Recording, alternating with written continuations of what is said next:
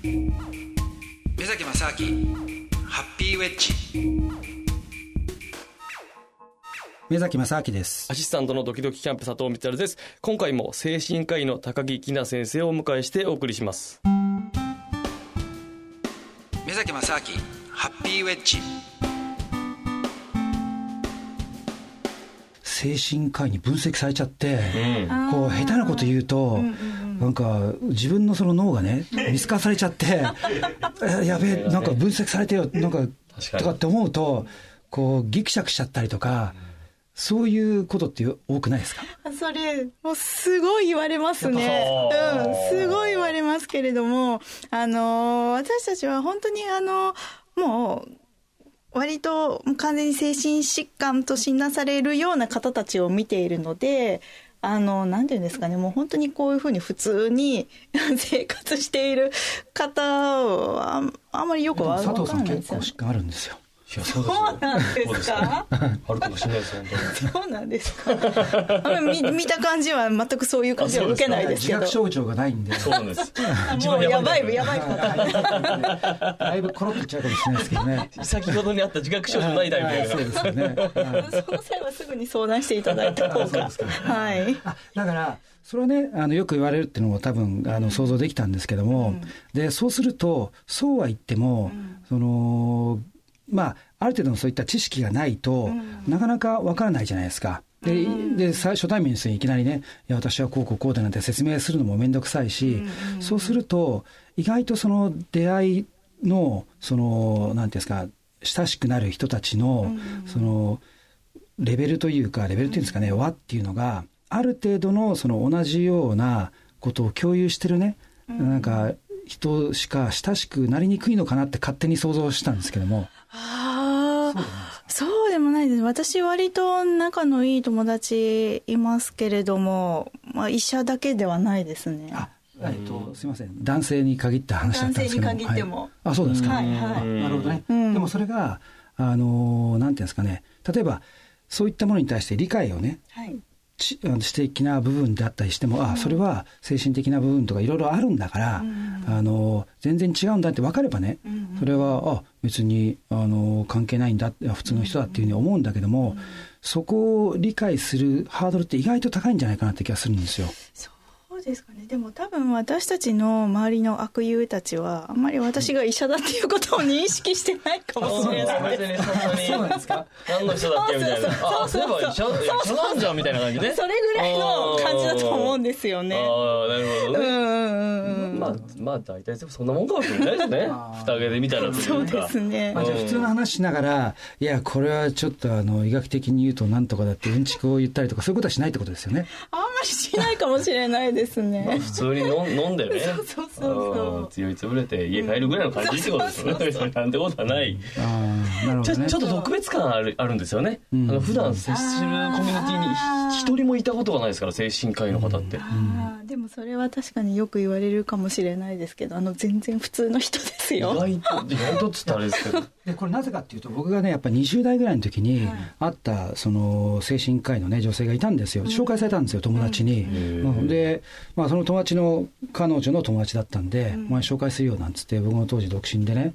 ほんで、思ったんだけど、ちょっとやっぱり気遅れしちゃったんですよ、いきなり。ちょっとね。わっと思って、で、どどうしようみたいな、何、何話していいのかなとか、結構ね、気遅れしたっていう、その僕は記憶があるんで、でもその後、まあ僕もいろんなことある程度その知識がついてきたんで、今はそういうのはないのかなっていう感じがするんですけども、だそういった意味での、まあ僕の個人的な体験の中での話だったんですけども。あの、その人の、その心理を分析するっていうのはどちらかというと、そのカウンセラー、臨床心理士の分野なので、私たちはそういうことにはそんなに長けてないと思いますよ。多分。うん。でもそれが、だから先ほどおっしゃったように、うん、そのみんなごちゃ混ぜになって分かんないわけじゃないですか。なんとなく心理、だから心理が分かっちゃう人みたいな。ね。ああ、そうそうそう。よく言われます。確かに。大きいそうイメージでね。そうイメージでね。でも全然わかんないですよ。実際は。実際はね。うん。あすごい。だから貴重なななんかそのどうして精神科医になろうと思ったんですかそもそも。すいませんもう終わる時間なのでこんな、ね、大丈夫ですよ。こんな話ですけど。えっ、ー、とですねあの、内科とか外科って例えばレントゲン取ったり血液検査すればちょっと異常がわかるじゃないですか、見て、でも精神科ってそういうのはできないですよね,、そういうなんかこう感覚的な目に見えない部分が面白いなと思ったのが理由の一つですね。そこが魅力だったっていうことですね。はい、はい、そうなんですでも逆に言うと目に見えないからこそ、判定が非常に難しくなって、その判定の信憑性も証明しにくいですよね。しにくいですね。なかなか難しいです。なので、もう本当に微妙な方は、あの、10人いれば10人診断が違うと言われるぐらいに、はい、難しかったりしますね。そうすると、それを、まあ、すごいなんか変な言い方すると、うん。科学的じゃないみたいなね、うんうん、いうことも言えないかも言えちゃうのかなって気もするんですけどね。かもしれないですね。ただ、あの、まあ、精神疾患、すべての精神疾患は原因がまだ分かってないんですね。で、医学もそうなんですけど、うん、全然解明されてないことが結構多くて、まあ、現代の医学では解明されてないですけれども、もしかしたら今後、あの、医療医学が発達したら解明されていくんでは、いくんではないかなとは思うんですけれども。うんことで、時間あっという間にですね、こう何週間お付き合いいただいたんですけど、時間が迫ってまいりまして、目崎さん最後になんか一つ先生に聞いておきたいことありますか？あの、この間取りの恋愛心理学ってね、すごい気になったんですけどね。こちらね、はい。発売されている本ですけどこれが、あの、風水と関係あるのかなとかって最初思ったんですけども。ね、あの、よく聞かれるんですけれども、あの、風水関係なくてですね、うん、こちら、あの、不動産屋さんとあの、コラボをして書かせていただいた本なんですけれども、まあ、あの、私は、引っ越しを、あの、前提に、まあ、そういった生活環境とか、あの自分の意識を変えていきましょうという本なんですね。あくまで私は精神科医としての立場からあのメンタル面にあのこう焦点を当てて書いております。なるほど。こうじゃあ結構引っ越しっていうのはキーワードになってこのそうですね。自分の環境を変えていくという。はい。そこで恋愛をうまくやっていこうっていう。そうですね。これオフィスのレイアウトとかも関係しますかね？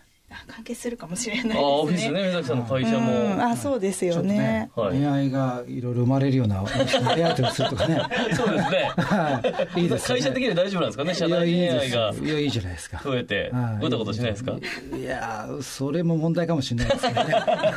そうですね。はい。まあ、ぜひですね、間取りの恋愛心理学という本を発売中ということで、はいぜひ皆さんお買い求めください。はい、お願いします。ということで、4週にわたり、えー、高木さんにお使いいただきました、ハッピーウェイジー、お別れの時間になっていくんですけれども、なんかお知らせ、高木さんの方にありますか？この間取りの恋愛心理学発売中以外には。